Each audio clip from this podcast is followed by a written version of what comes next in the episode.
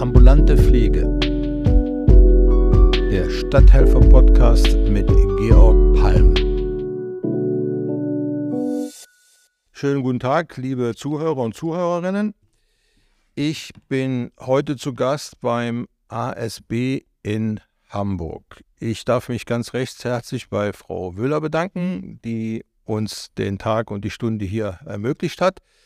Wir haben einen zweiten Gast heute, Frau Glosch, die beim ASB in Hamburg arbeitet. Was sie genau macht, werden wir gleich noch erfahren. Auf jeden Fall schon mal recht herzlichen Dank, dass Sie Ihre Zeit hier opfern. Und wir werden sicherlich heute einige interessante Dinge erleben. In erster Linie geht es um eine Umstrukturierung und eine Umorganisation der Arbeit in der ambulanten Pflege. Frau Wöhler, würden Sie sich kurz vorstellen, dass wir so ein bisschen wissen, was Sie hier machen? Ja, sehr gerne. Also erst einmal herzlich willkommen bei uns in Hamburg. Mein Name ist Nicole Wöhler. Ich bin Qualitätsbeauftragte beim ASB Hamburg und Projektleitung für das ASB EFA-Team. Und genau, heute unterhalten wir uns im Zusammenhang mit dem ASB EFA-Team und ich freue mich, Ihnen darüber ein bisschen was erzählen zu dürfen. Genau. Ja, ähm, ich bin Julia Glosch. Ich arbeite in der Sozialstation Niendorf, bin Pflegefachkraft und äh, Teil eines EFA-Teams.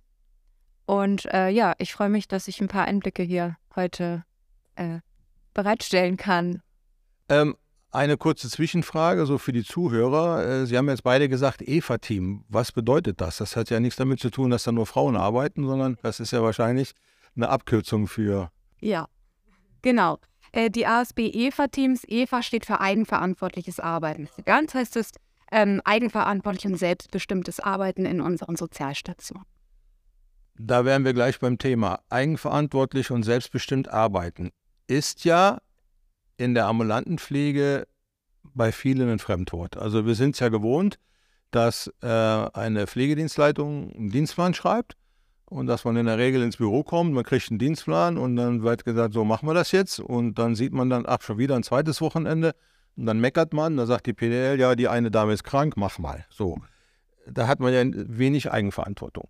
Wie sind Sie denn auf die Idee gekommen, das zu ändern? Ähm, ja, es hat eigentlich viele Hintergründe. Zum einen haben wir den demografischen Wandel. Wir haben immer einen immer größeren Fachkräftemangel.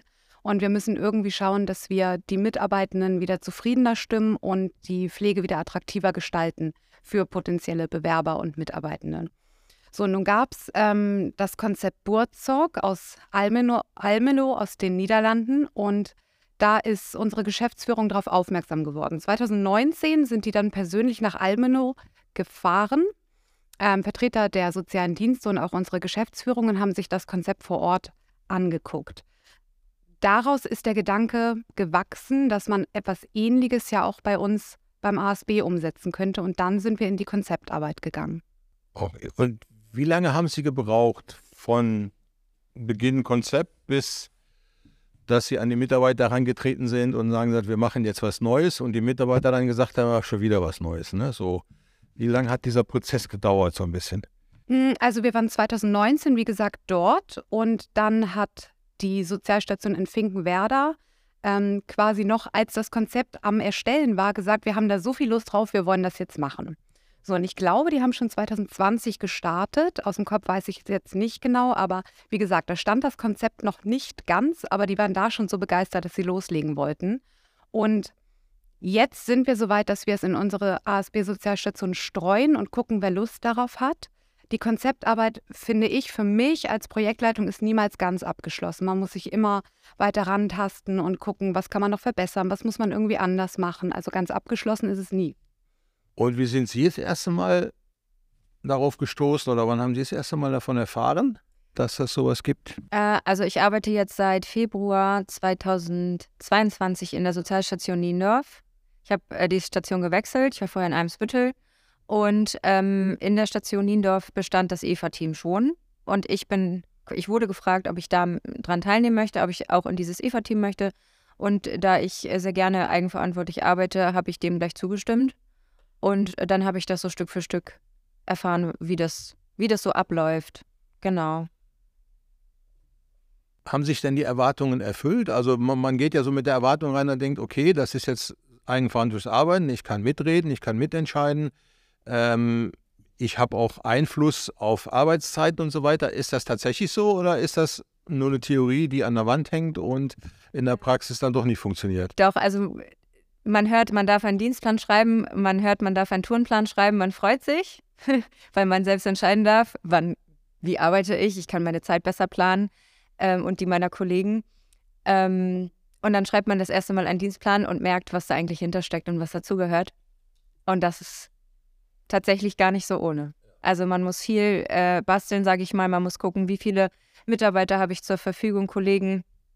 Äh, wann passt es? Wie viele Stunden hat jeder einzelne Kollege?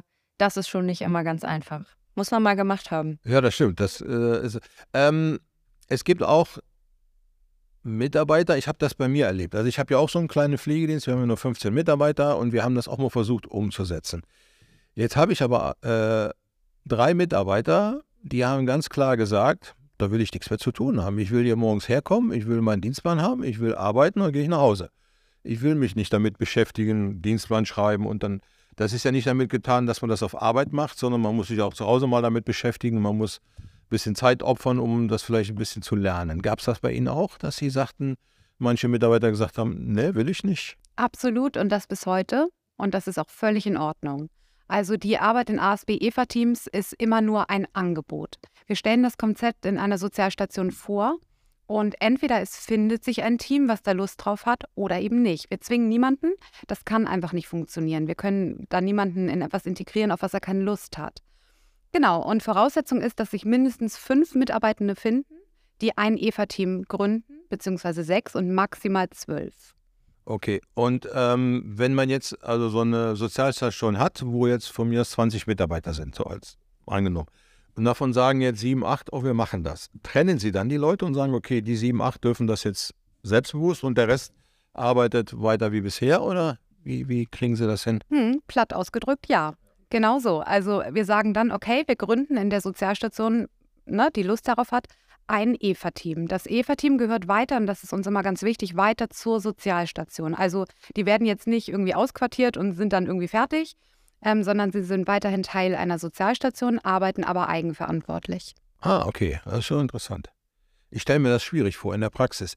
Ähm, da mal eine Nachfrage, was macht denn die PDL? Also die PDL hat ja bisher relativ viel Entscheidungsfreiheit gehabt, was Dienstpläne und solche Sachen alles angeht. So, jetzt muss sie natürlich von ihrer Verantwortung Dinge abgeben. Manche sagen auch, super, ich habe nicht mehr ganz so viel Arbeit, ich kann mich auf Doku und alle möglichen anderen Dinge beschäftigen, schränken oder ich mache noch äh, Beratungsgeschäft mehr und, und kann da ein bisschen mehr arbeiten. Muss mich vielleicht auch nicht mehr so viel mit den Mitarbeitern rumärgern, weil ich nicht immer dauernd Dienstpläne durchdrücken muss, die vielleicht nicht so toll sind. Ähm, kam das denn bei allen gut an oder gibt es da auch Pflegedienstleitungen, die sagen, ach, mir gefällt das eigentlich nicht so richtig? Ähm, die Pflegedienstleitungen müssen hinter dem Konzept stehen. Also wenn eine Pflegedienstleitung bei uns sagt, nee, Eva kann ich mir nicht vorstellen, ich mag auch die Verantwortung irgendwie nicht abgeben, ähm, dann kann es nicht funktionieren. Die muss also hinter diesem Konzept stehen. Weiterhin ist es wichtig, dass die Pflegedienstleitung ihre Fachaufsicht wahrnehmen kann, ne? auch vor ähm, schon vertraglich und so weiter und so fort. Also die, genau, gesetzmäßig muss die Pflegedienstleitung die Fachaufsicht ähm, wahrnehmen und sie muss sich auch, sie muss so ein bisschen gucken, dass die äußeren Rahmenbedingungen eingehalten werden. Also letztlich hat sie immer noch ne, die Schirmherrschaft, sag ich mal. Sie guckt, äh, klappt es wirtschaftlich einigermaßen, werden da irgendwelche Rahmen verlassen, ähm, hat die Fachaufsicht, führt Mitarbeitergespräche, also da steckt noch einiges hinter. Und sie ist für das ASB-EFA-Team immer in beratender Funktion da. Also wir sehen zu, dass die Pflegedienstleitung und auch die Coaches sowie die Administration immer dem ASB-EFA-Team zuarbeiten. Informationen werden gebracht, Informationen werden übermittelt. Ähm, genau, also ein Servicegedanke steckt dann dahinter. Frau Blosch, stimmt das? also in der Praxis meine ich jetzt. Ist das wirklich so, dass das ähm, reibungslos funktioniert oder wo gibt es da so, gibt es da auch ähm, mal Reibungspunkte, wo jetzt also überwiegend äh, klappt das schon. Na, ne? wir haben natürlich, wir halten immer Rücksprache, also bei, bei zum Beispiel Dienstplanänderungen oder wenn wir jetzt, weiß ich nicht, äh, mit irgendeinem Turnplan nicht so richtig weiterkommen, dann, dann wenden wir uns an unseren Coach und dann äh, lassen wir da, lassen wir uns da noch helfen, unterstützen. Wir sind ja auch am Anfang noch, sage ich mal. Und ähm, ja, das ist aber in der Regel funktioniert das ganz gut. Der Coach ist jetzt nicht die PDL, sondern das ist dann, ach, das ist dann die PDL. Nee, nee, nee, genau dann- so, wie Sie es gerade Genau, sagten. der Coach genau. ist äh, jemand von außen, der dann versucht, äh, Ja, auch nicht von außen. Ähm, ein Coach ist eine Leitungskraft aus der Sozialstation. Ah, okay, aber Genau. aus, aus der, wo man. Genau, ah, okay. genau. Also wir haben ähm, einen Coach, der ist ganz eng an den ähm, ASB-EFA-Teams, gerade bei der Gründung. So, weil unsere Mitarbeitenden können nicht von jetzt auf gleich einen Dienstplan schreiben. So, das, das Ja, ja, können, klar, das das muss man lernen, nicht. wie Sie schon gesagt haben. Genau, ne? das muss man alles lernen und da ist am Anfang ein Coach an der Seite, der die Teams dabei unterstützt. Auch wie führe ich eine Besprechung, wie schreibe ich ein Protokoll, wie erstelle ich Teamregeln. Da unterstützt der Coach ganz, ganz eng am Anfang und umso weiter sich das Team entwickelt, umso mehr zieht sich dieser Coach zurück. Aufgabe des Coaches ist, sich irgendwann überflüssig zu machen und dann nur noch auf Anforderungen der Mitarbeitenden aus dem EVA-Team zu agieren. Und der Coach vermittelt quasi auch zwischen ASB-EVA-Team und der Pflegedienstleitung. Genau. Und ähm, nochmal eine praktische Frage. Wie viel Zeit brauchen die Mitarbeiter, um jetzt ihren Dienstplan zu erstellen? Also sagen die zum Beispiel, treffen die sich jeden Montagmorgen zwei Stunden oder eine Stunde und jetzt machen wir den Plan für die nächsten zwei, drei Wochen? Oder wie, wie ist das praktisch geregelt? Weil das ist, wird ja sicherlich für ein paar Wochen im Voraus geplant. Meinen Sie den Dienstplan? Den Dienstplan. sogar, also ja. der Dienstplan wird ähm, für einen ganzen Monat geschrieben. Okay. Und äh, das, äh, wir haben das momentan, also es gibt ja unterschiedliche ähm, Strukturen der EVA-Teams. Also wir haben das momentan so geregelt, dass wir die Aufgaben ein bisschen verteilt haben und das erstmal für eine Zeit, das sind meistens ein paar Wochen, so beibehalten. Eine Kollegin schreibt momentan den Dienstplan, weil sie es ganz gerne macht. Ähm, der andere Kollege macht die Tourenpläne und ich mache momentan äh, Dokumentation. Ah, okay. So, da, so haben wir uns Ja, momentan gut, ja. ein bisschen aufgeteilt. Und ähm, wenn jetzt mal jemand äh, nicht da ist, ausfällt, sonstiges über, dann vertreten wir uns natürlich gegenseitig. Das ist gar, gar keine Frage. Genau. Und äh, man kann noch nicht wirklich sagen, wie lange man für einen Dienstplan braucht. Wir fangen immer relativ zeitig an damit. Also jetzt haben wir Ende Januar. Der Dienstplan für Februar steht. Und dann fangen wir langsam schon an, den für März zu planen. Wir haben ja, wenn wir die Zeit haben, dann gucken wir, dass wir den so zeitig wie möglich anfangen zu schreiben.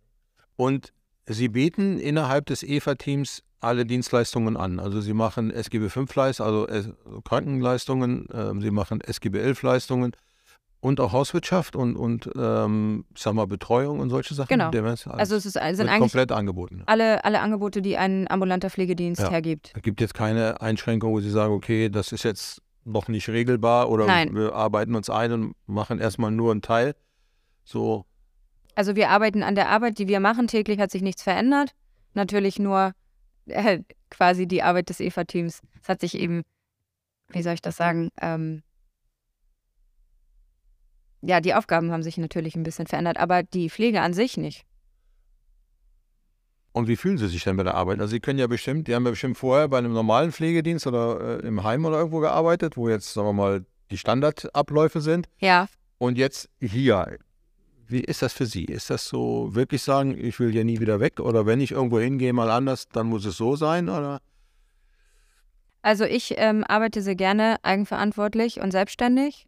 Ähm, und für mich ähm, ist es eine Herausforderung, auf jeden Fall, aber ich nehme die gerne an. Und ich habe sie ja jetzt auch schon angenommen. Ähm, natürlich gibt es Veränderungen. Also ich zum Beispiel ähm, merke schon, dass die Verantwortung, die ich habe, wesentlich größer ist, dass wir uns gut absprechen müssen innerhalb des Teams, dass das ganz wichtig ist. Und ähm, ja, dass man eben auch Einfluss auf Dinge hat. Also ich habe Einfluss darauf, wie läuft eine Tour ab, ähm, wie fährt der Kollege, muss der viele, hat er viele Wege, hat er kurze Wege, dass ich darauf achten kann. Ähm, ja, das sind schon so Veränderungen und auch die Abwechslungs-, also die Arbeit ist abwechslungsreicher. Ne? Ich habe ähm, eine Tour, vielleicht ähm, morgens bis 10 mache ich meine Tour, besuche meine Patienten und danach setze ich mich ins Büro und dann schreibe ich einen Tourenplan oder einen Dienstplan oder ich schreibe eine Doku. Und das ist auch ganz angenehm, dass man eben nicht von 6 bis 14 Uhr Patienten besucht, ich. Ja, ja, genau. sondern Mhm. auch mal ähm, ein bisschen was anderes macht. Ja. Bereiten Sie die Mitarbeiter mit Schulungen auf die Arbeit vor? Weil, also das, was Sie ja jetzt beschreibt, diese Arbeit, das ist ja im Grunde genommen eine Arbeit, wo man sagen könnte, die Mitarbeiter von so einem EFA-Team, die bereit sind, diese Verantwortung zu übernehmen und auch in der Lage sind, die umzusetzen, sind ja alles Mitarbeiter, da könnte man sagen, die könnten wir eigentlich alle auf eine PDL-Schulung schicken. Ne? So, irgendwann mal. Ne? So. Ähm, aber das hat man ja auch nicht einfach so, sondern da bietet sich ja an, Lehrgänge zu machen, zum Beispiel, wie kommuniziere ich mit den Kollegen vernünftig, damit das dann auch äh, vernünftige harmonisch ist. Es ist ja nicht immer alles grün, sondern da gibt es ja unterschiedliche Meinungen, unterschiedliche äh, Situationen. Gibt es da extra Schulungen hier für diese Sachen? Ja, wir haben ähm, vorgesehen, dass wir nach der Gründung eines neuen ASB-EFA-Teams einen externen Coach einladen. Ähm, der kennt oder mit dem haben wir gemeinsam ein kurzes Schulungskonzept erarbeitet. Und der kommt dann für zwei Tage in die Einrichtung und ähm, ja, genau, absolviert die Schulung dann mit dem neuen ASB-EFA-Team. Quasi als Initialstart. Ne? Wie gehe ich, wie ich jetzt damit um mit der neuen Situation? Und wenn diese Schulung durch ist, dann übernimmt der interne Coach und unterstützt weiterhin. Genau. Ähm, und außerdem darf man sich nicht vorstellen, dass das EFA-Team von jetzt auf gleich alle Aufgaben vollständig übernimmt. Ähm, die Kollegen haben die Möglichkeit oder sie sollen am Anfang ein Teamkonzept, also Teamregeln erstellen. Und da geht es auch um die Aufgabenverteilung. Wer macht was? Werden die Rollen, die Rollen rotieren oder bleibt es dabei? Und auch wie schnell oder wie langsam übernehmen wir eigenverantwortlich die Aufgaben. Es gibt Sozialstationen, die fangen irgendwie ganz, ganz langsam an mit, wir schreiben mal langsam einen Tourenplan mit Unterstützung und gucken mal, wie das funktioniert und tasten sich da langsam ran. Und es gibt Sozialstationen, die innerhalb von drei Monaten das komplette EVA-Konzept umgesetzt haben. Genau, also da, äh, ja. Kommt auf die Mitarbeiter an. Ne? Genau, ja. Na, wichtig ist, dass man sie nicht alleine lässt. Also ich, wie gesagt, ich hatte ja, glaube ich, eben beim Vorgespräch hatten wir schon erzählt, dass ich ähnliche Sachen ja bei mir auch probiert habe. Das hat ja nur zum Teil bei mir funktioniert, liegt aber wahrscheinlich daran, so, zumindest so wie ich das jetzt höre, dass wir einfach auch nicht äh, viele Kapazitäten hatten. Also bei uns gab es halt keinen Coach. Wir mussten irgendwie durch, weil wir gar nicht so viele Personen sind. Ähm, dass das vielleicht dann auch der Grund war, warum das nur zum Teil bei uns geklappt hat. Eine Sache, hm, die ich als Eigentümer immer so im Kopf habe. Also wenn ich jetzt zum Beispiel bei mir am ambulanten Pflegedienst bin, ne, so ich habe ja jetzt Gott sei Dank auch drei Damen, also eine PDL und zwei äh, Mitarbeiter, die im Büro arbeiten und auch draußen, also auch schon eine Mischarbeit machen. Ne? Ähm, und trotzdem ist es ja so, dass das ich als Eigentümer oder hier wahrscheinlich die Geschäftsführung oder die Controlling-Abteilung sich immer die Zahlen anguckt und sagt, okay, äh, wie viel Fahrzeit haben wir denn? Hat sich die ins Negative verändert, weil Fahrzeit kostet ja immer viel Geld. Ähm, oder aber sind die Zeiten, die die Mitarbeiter im Büro sitzen, größer geworden, weil sie eben anfangs halt mehr planen müssen, dass es nicht so schnell geht und deswegen vielleicht weniger Kunden und weniger Umsatz kommt. Das ist ja bei so einem kleinen Dienst wie bei mir wahrscheinlich noch wichtiger als hier, weil hier kann man das ein bisschen querfinanzieren. Aber wie sehr hängt denn die Geschäftsleitung dahinter und guckt, ähm, ist das ein Projekt, das jetzt wirklich was bringt? Oder kommt da auch schon mal Druck von oben und sagen, also so wie ihr das jetzt macht, ist es vielleicht nicht so gut? Guckt mal, dass dann die Fahrzeiten weniger werden oder so. Gibt es da irgendwie Einmischungen? Oder? Einmischung in der Form nicht. Also unser Abteilungsleiter für die sozialen Dienste steht voll und ganz hinter dem EVA-Konzept und hat es maßgeblich mitentwickelt. Er bietet den ähm, ASB-EVA-Teams die Möglichkeit, bei der Gründung ungefähr auszurechnen, wie ist denn Kopfstärke und wie viele Kunden müssten versorgt werden. Dass man ungefähr einen Blick für die Wirtschaftlichkeit hat. Dann gehen wir erst einmal davon aus, dass die Orga-Zeiten, also wir nennen das Organisationszeiten, ja, ja, genau. ne? Mhm, ähm, anfangs erst einmal steigen. Ja. So, das ist einfach das bleibt mit ja nicht aus, genau, das bleibt nicht aus, das ist mit einkalkuliert. Und wir haben jetzt in der ersten Sozialstation die Möglichkeit bekommen, dass wir mit unserem ja, Managementsystem ähm, einfach eigene Kennzahlen für das ASB-EFA-Team ausrechnen können. Alle anderen Sozialstationen haben eine gesamte, ein, ne, ein gesamtes Benchmark und wir wollen nach und nach, wenn Teams wirklich fest sind und für sich eigenständig fahren können, ähm, eigene Kennzahlen entwickeln. So, und damit, sobald die Mitarbeitenden die eigenen Kennzahlen haben, läuft das Controlling auch einfacher. Ne? Dann kann man sehen, wo kann man noch optimieren, beziehungsweise fährt man gut und man kann ein bisschen mit den Zeiten spielen. Da wollen wir halt unbedingt irgendwann hin. Ne? Genau. Weil ich, ich finde es ja auch sehr interessant, dass eben Mitarbeiter, jetzt wie äh, Glosch, auch dann wirklich mal diese Hintergrundzahlen bekommt. Oft hat man ja in den Pflegediensten, da macht man die Arbeit, aber man weiß gar nicht, wie viel Geld wird eigentlich verdient, wie viel Geld wird ausgegeben, was kostet eigentlich eine Stunde Arbeit oder all diese ganzen Dinge. Und ähm, ich bin immer, muss ich ehrlich sagen, daran gescheitert. Also wir haben das mal versucht, die Zahlen öffentlich zu machen. Also ich habe die, die Controlling-Zahlen vereinfacht, ne, so auf Gewinn, Verlust, habe mal Kosten ausgerechnet, habe aber dann immer wieder festgestellt, dass viele Mitarbeiter interessiert das eigentlich kaum. Ne? Und manche verstehen es dann nicht. Und dann versucht man die Dinge zu erklären, ist aber dann auch nicht immer einfach.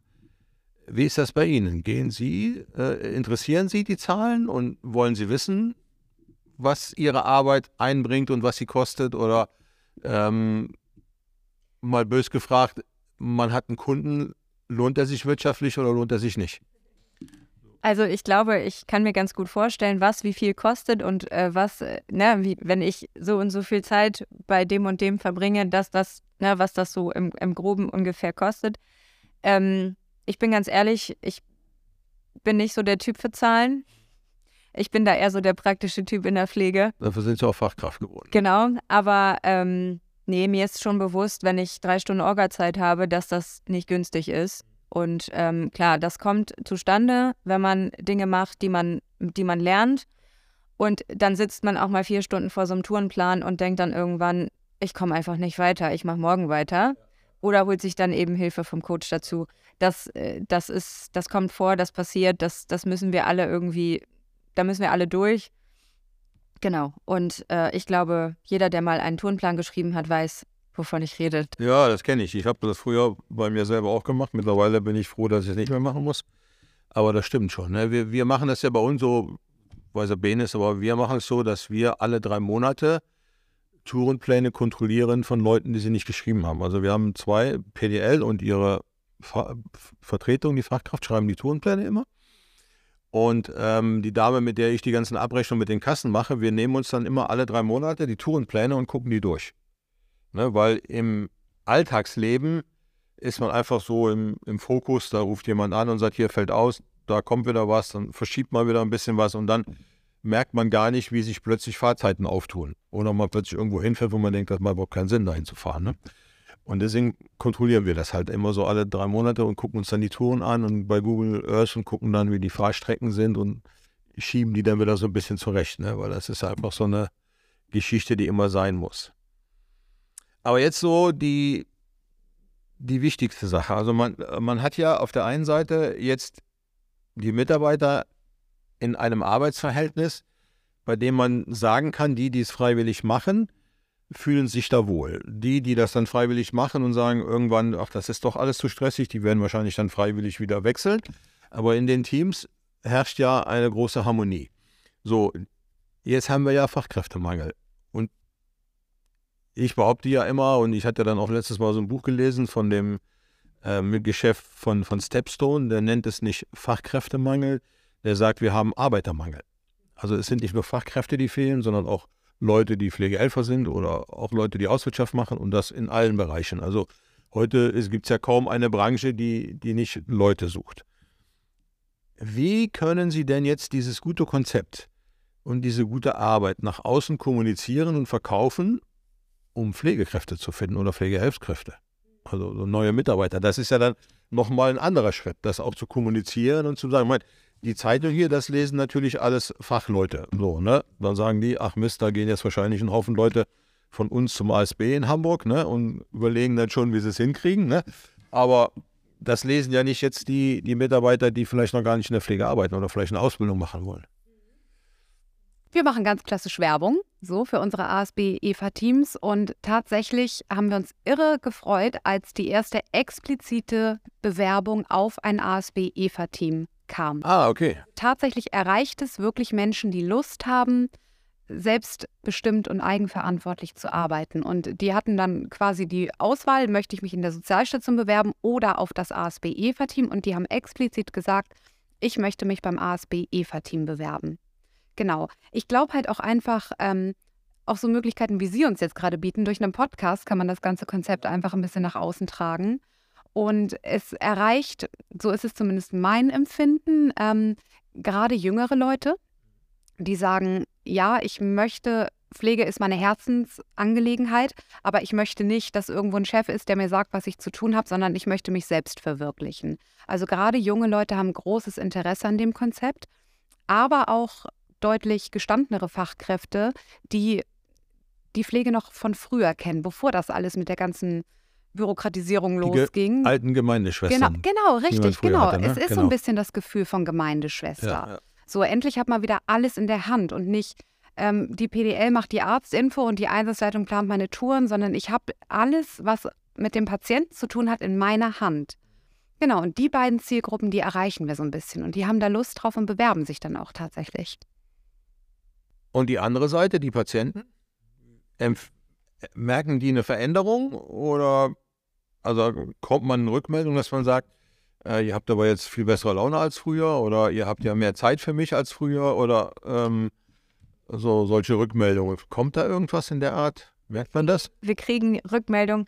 Also, wenn du den Tourenplan machst oder wenn Sie den Tourenplan schreiben, dann planen Sie mich mal so und so. Das kommt ab und Ja, zu, ja, wenn kenn wir ich. das, wir erzählen Genau. das natürlich, dass wir das jetzt selber machen. Und äh, die Patienten sind immer schon sehr, doch beeindruckt, glaube ich, dass, dass wir uns dieser Aufgabe stellen, das selbst zu schreiben, weil die, glaube ich, schon auch eine Ahnung haben, was das für eine Arbeit ist. Ähm, sonst habe ich jetzt keine gravierenden Veränderungen da die- festgestellt. Genau. Die schimpfen jetzt nicht die Mitte, also die Kunden, wenn sie sagen, also man sagt ja immer, alle Kunden wollen morgens um 8 bedient werden, ne? So. Ist ja manchmal so, ne? Dass dann, ähm, dass man dann nicht, wenn die Wünsche jetzt kommen und man die nicht immer erfüllen kann, dass man, wird das einem nicht krumm Ich genommen? glaube, das persönlich oder passiert, ob man ein EVA-Team hat oder nicht. Ja, das passiert immer, ja. Genau. Und das ist unabhängig davon, denke ich. Und äh, natürlich achten wir, wir berücksichtigen natürlich äh, die Patienten, die in die Tagespflege gehen morgens, die stehen natürlich an erster Stelle. Und ähm, wir versuchen das so gut wie möglich zu organisieren und zu managen. Und manchmal geht es eben nicht anders. Was ich aber so angenehm finde, ähm, um dich da mal zu ergänzen, ähm, die, es, es ist ein Schritt weniger für die Patienten. Also normalerweise ähm, sagen die Patienten, ja, Frau Glosch, ich möchte gerne morgen um acht versorgt werden, weil um halb neun holt mich meine Kundin an. Ab und dann würde Frau Glosch sagen, ja, rufen Sie bitte im Büro an, die planen das und dann muss die Patientin beim im Büro anrufen, die planen das um und dann fehlt irgendwo eine Kommunikation, dann kommt es nicht bei der Kollegin an oder wie auch immer. Und jetzt hat die Kollegin zu sagen, ja, Frau Müller, ich kümmere mich drum oder ich guck mal. So. Und das finde ich, das finde ich halt super schön. Bei uns ist noch das Anrufen im Büro, ja. Ja, genau, Also wir genau. planen halt alles im Büro, ne? Genau, das richtig. Stimmt, ja. ja. Ähm, Digitalisierung, hilft die bei der Arbeit? Also eigenverantwortliches Arbeiten, kommunizieren mit anderen Kollegen, das muss ja ein ständiger Prozess sein. Das kann ja nicht sein, dass man sagt, okay, wir treffen uns montags und die ganze Woche dann hört sich keiner voneinander. Hilft das? Also ich weiß ja, Medifox hat ja relativ viele ähm, digitale Dinge, die man da äh, nutzen kann. Äh, oder auch eben wie bei uns bei Curasoft, dass wir ja auch diese Touren digital aufs Handy haben. Also wir haben auch die Touren digital auf dem Handy und äh, wir haben dazu noch iPads. Also falls wir zum Beispiel, wenn ich jetzt bei einem Patienten war und der hat abgesagt für morgen, dann kann ich ins Büro fahren oder wenn ich im Büro bin, dann kann ich mir ein iPad schnappen und äh, den Tourenplan anpassen oder ich gehe an PC. Meistens geht es am iPad schneller, dann kann ich das, kann ich den Einsatz eben rauslöschen. Und ähm, Kommunikation mit Kollegen läuft eben so, dass wir auch eine Chatmöglichkeit haben. An dem Tourenhandy kann ich meinem, meinen Kollegen eine Nachricht schreiben. Und äh, mal abgesehen von der Digitalisierung haben wir auch einmal in der Woche eine Teambesprechung, die wir mit dem Coach noch unter Leitung des Coaches machen. Und äh, demnächst äh, wollen wir das auch mal allein versuchen, dass wir dann ohne Coach eine Teambesprechung führen. Ja, und dann gucken wir mal.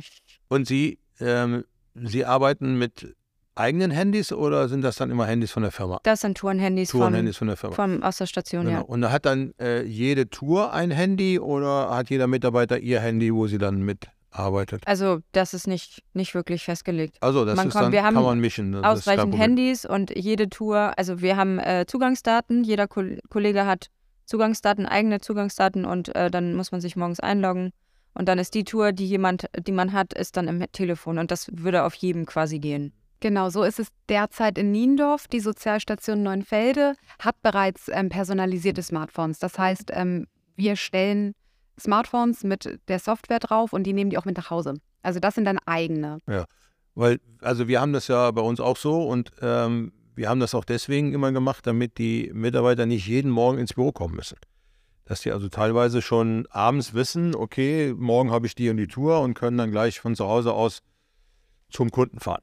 Ne? Weil dann manche sagen, ich muss noch mein Kind zum Kindergarten bringen und dann muss ich auch noch ins Büro fahren und das ist immer sehr zeiteng und wenn dann im Kindergarten nicht die Kindergärtner wieder irgendwas fragen will, dann sind wir da fünf Minuten weg und Deswegen haben wir das dann so auch stark digitalisiert, um einfach diese, diese Bewegungsfreiräume ähm, zu machen und auch zu haben. Ne? Setzt aber dann auch wieder voraus, dass ähm, die Mitarbeiter auch digital affin sind.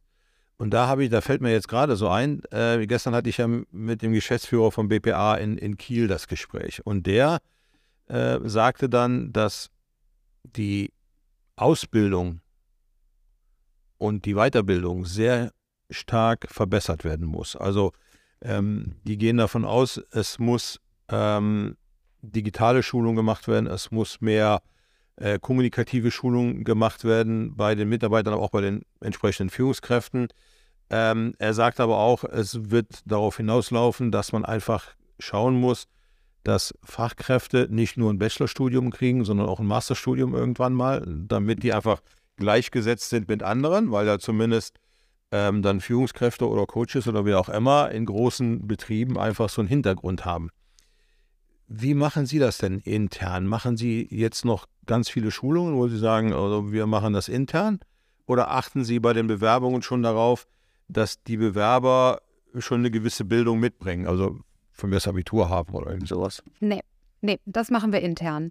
Ähm, das Thema digitale Dokumentation und Umgang mit den digitalen Medien war beim ASB ein Riesenthema und ist es gefühlt noch heute. Ähm, wir hatten eine Initialschulung von unserem Softwareanbieter und danach bin tatsächlich ich persönlich in die Einrichtung gefahren und habe nachgeschult. Das mache ich auch noch bis heute. Uns ist es wichtig, dass wir die Mitarbeitenden abholen. Also mir ist es im Grunde genommen egal, ob jemand schon mal ein iPad in der Hand hatte oder nicht. Es ist dann meine Aufgabe zu gucken, dass er sich damit wohlfühlt und ähm, ja, einfach das bekommt, was er braucht, um damit zu arbeiten. Das ist also kein, kein Kriterium, dass er irgendwie eine gewisse, gewisse Technikaffinität haben muss, um beim ASB zu arbeiten. Das sollte auch niemals die Hürde sein. Wie erleben Sie das mit den Schulungen?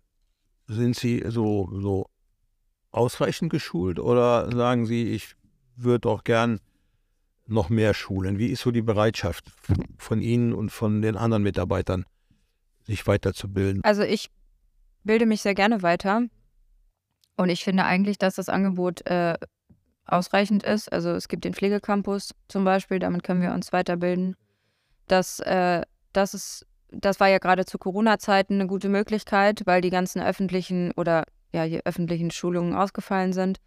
Ähm, ich war jetzt tatsächlich bei einigen Schulungen hier im Heidenkampsweg. Das hat mir sehr gut gefallen und ich bin da offen für. Aber ich finde auch, dass das Angebot ausreichend ist. Und ähm, genau. Und also ich habe das Problem, dass einige Mitarbeiter bei mir eigentlich keinen Bock haben auf Schulung. Also wir bieten da immer viel an und ich überlege immer, wie kriege ich die dazu, dass sie sich vielleicht doch mal hinsetzen. Also ich habe dann immer so das Gefühl, die haben Angst vor dem Neuen und haben Angst, sich zu blamieren und blocken deswegen so ein bisschen ab. Und da denke ich immer, wie kriege ich diese Hürde gebaut? Weil ich selber denke, eigentlich ist die doch super intelligent und die kann doch viel mehr, als sie sich selber zutraut. Warum geht die nicht mal in so einem geschützten Rahmen wie hier, äh, also jetzt innerhalb der Firma, und sagt, ich probiere das jetzt einfach mal. Wie, wie schafft man das, dass man, vielleicht können Sie mir da einen Tipp geben. Ähm, wir sind mit unseren Schulungen gerade das Thema Pflegecampus bzw. Online-Lernplattform. Ähm, da haben wir einiges ausprobiert, weil wir auch genau das hatten. Wir hatten genau das Problem. Es gab einfach Mitarbeitende, die hatten kein Interesse daran. Und wir bieten den Mitarbeitenden jetzt mehrere Möglichkeiten. Entweder sie planen sich ihre Schulung eigenständig ein. Das heißt, sie sagen irgendwie innerhalb von einem Monat, ähm, ach, heute habe ich Lust, ich schnapp mir jetzt das iPad, ich mache das, ich setze mich nach draußen, das Wetter ist so schön. So, das kann man ja wunderbarerweise machen. Oder man sagt, nö, ich mache das lieber ähm, vor dem Abenddienst, da habe ich am meisten Kopf dafür. Ähm, andere Möglichkeit ist, dass man das zum Beispiel in der Gruppe macht, also im Rahmen von einer Dienstbesprechung, halbe Stunde Schulung zum Thema XY, man projiziert es an die Wand, jeder kriegt sein Zertifikat und dann passt das. Und so kann man wirklich individuell gucken, welcher Mitarbeitende braucht wie Unterstützung, um sich wohlzufühlen beim Thema Schulung. Ja. Ah, okay. Ja, vielleicht bin ich auch schon zu alt dafür. Dass das ist Ach, einfach. Nein. Nee, also dass man vielleicht einfach zu sehr drängt. Ähm, und es ist vielleicht ganz, also ich hatte ja also auch schon erzählt, dass ich jetzt ja ähm, irgendwann in zwei Jahren das ja abgebe und dann ähm, auch eine junge Dame hat, die so ein bisschen geschult ist in solchen Sachen dass die das dann vielleicht auch besser hinkriegt. Ne? So. Und manchmal ist es ja auch so, dass ähm, wenn man als Chef dann immer den Mitarbeiter fragt in so einem kleinen Betrieb, ist das manchmal noch was anderes, als wenn jetzt jemand von der Sozialstation kommt, ne? der dann diese Angebote macht, ist vielleicht auch nochmal immer so ein Unterschied. Ähm, noch eine andere Sache, die mir gerade einfällt. Wer macht bei Ihnen die Hintergrundarbeit? Also Sie machen ja die Pflege, da wird dokumentiert, aber da muss ja noch abgerechnet werden und da muss ja noch kontrolliert werden die Leistungsnachweise alle da, ist das alles unterschrieben? Machen das auch die Teams selber oder wird das abgegeben an? Ja. Das, ja, an die Zentrale jetzt nicht, ähm, aber das übernimmt das Backoffice. Also unser Ziel ist es, auch ich als Projektleitung zähle mich zum Backoffice. Unser Ziel ist es, die Pflegekräfte von den administrativen Aufgaben zu entlasten. Dafür gibt es das Backoffice, dazu gehört die PDL, der Coach und ähm, genau die Administration, die das Ganze im Hintergrund übernimmt. Ah, das ist ja gut. Dann ist das ja schon eine gute Entlastung. Ne? Da kann man sich um die Pflege kümmern. Und wie ist es mit den Ärzten? Also man hat ja als Pflegefachkraft immer relativ viel Kontakt mit den Ärzten, zumindest wenn man jetzt Insulin und Spritzen und ähm, Tabletten oder Wundversorgung sowas macht.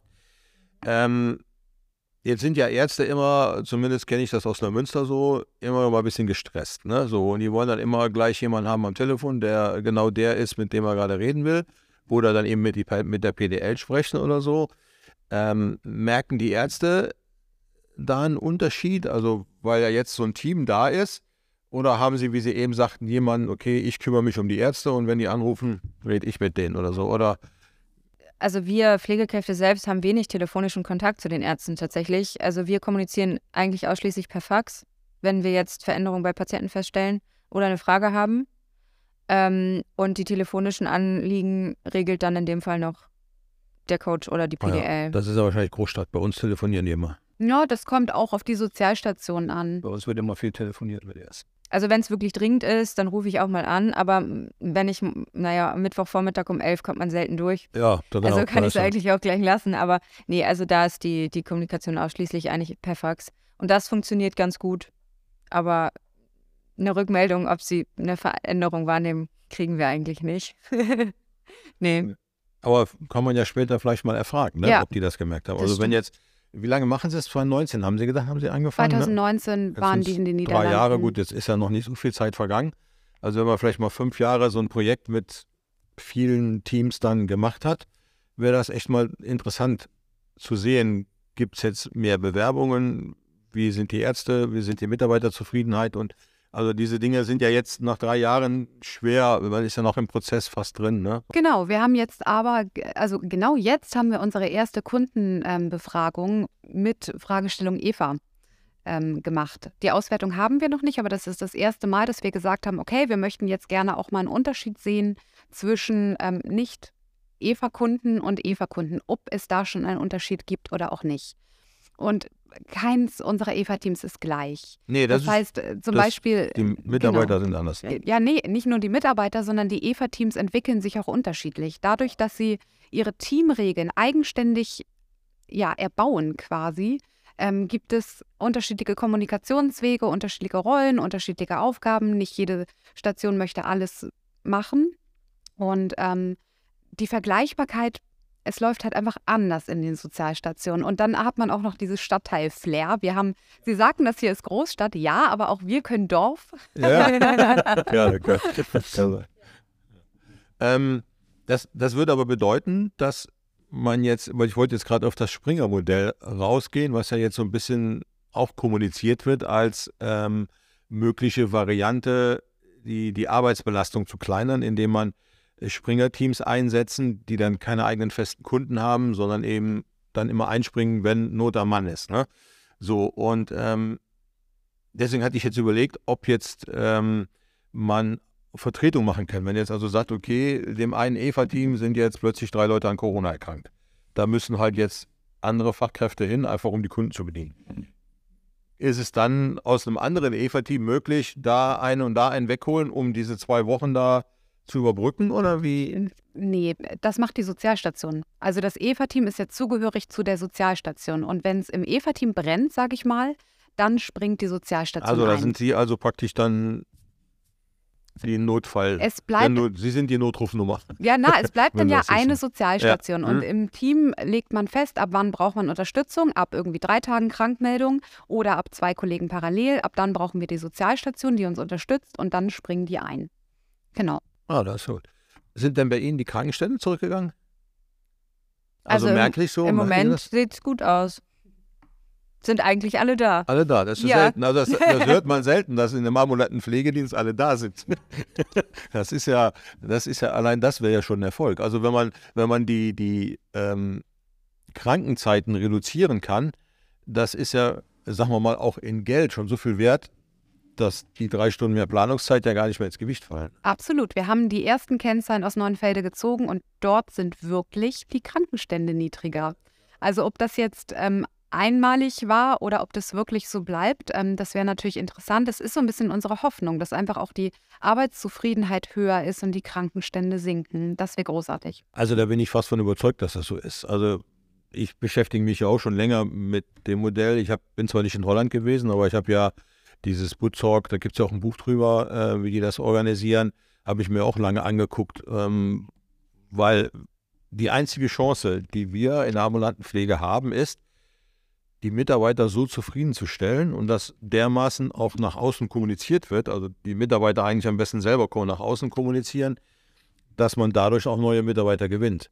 Ne, so, also dann kann man in so eine Situation kommen, wo man sagt, ich habe jetzt vielleicht sogar zwei, drei Bewerbungen und kann mir eine aussuchen, obwohl ich nur eine brauche oder so. Ne?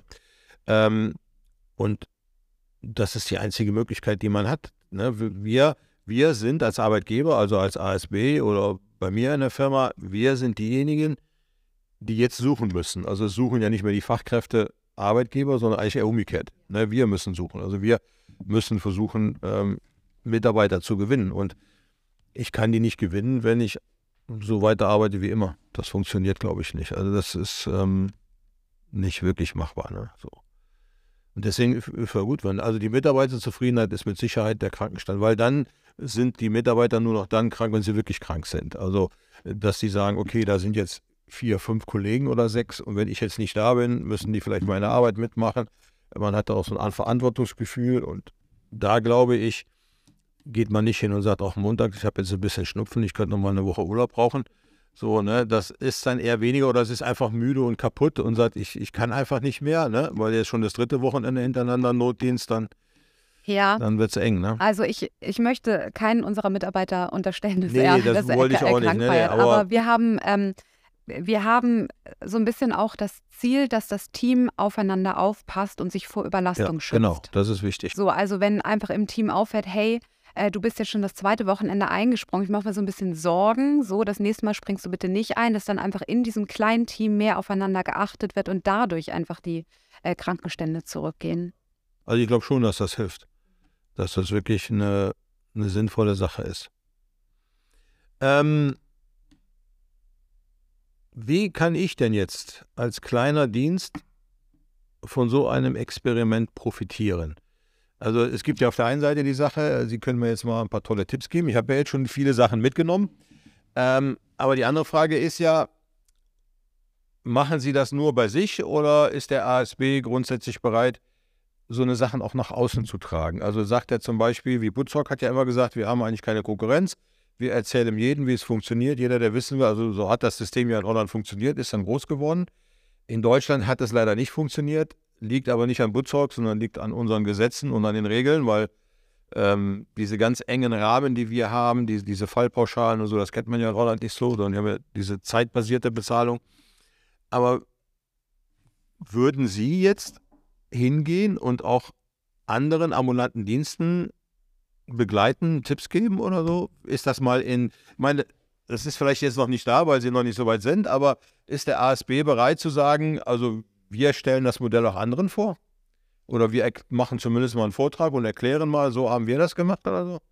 Vernetzung ist in der Pflegewelt immer wichtig. So, deswegen habe ich mich auch sehr gefreut, als Sie gesagt haben, Sie würden sich gerne austauschen. Vernetzung ist das A und O und ich denke, dass die Pflegewelt einfach umdenken muss.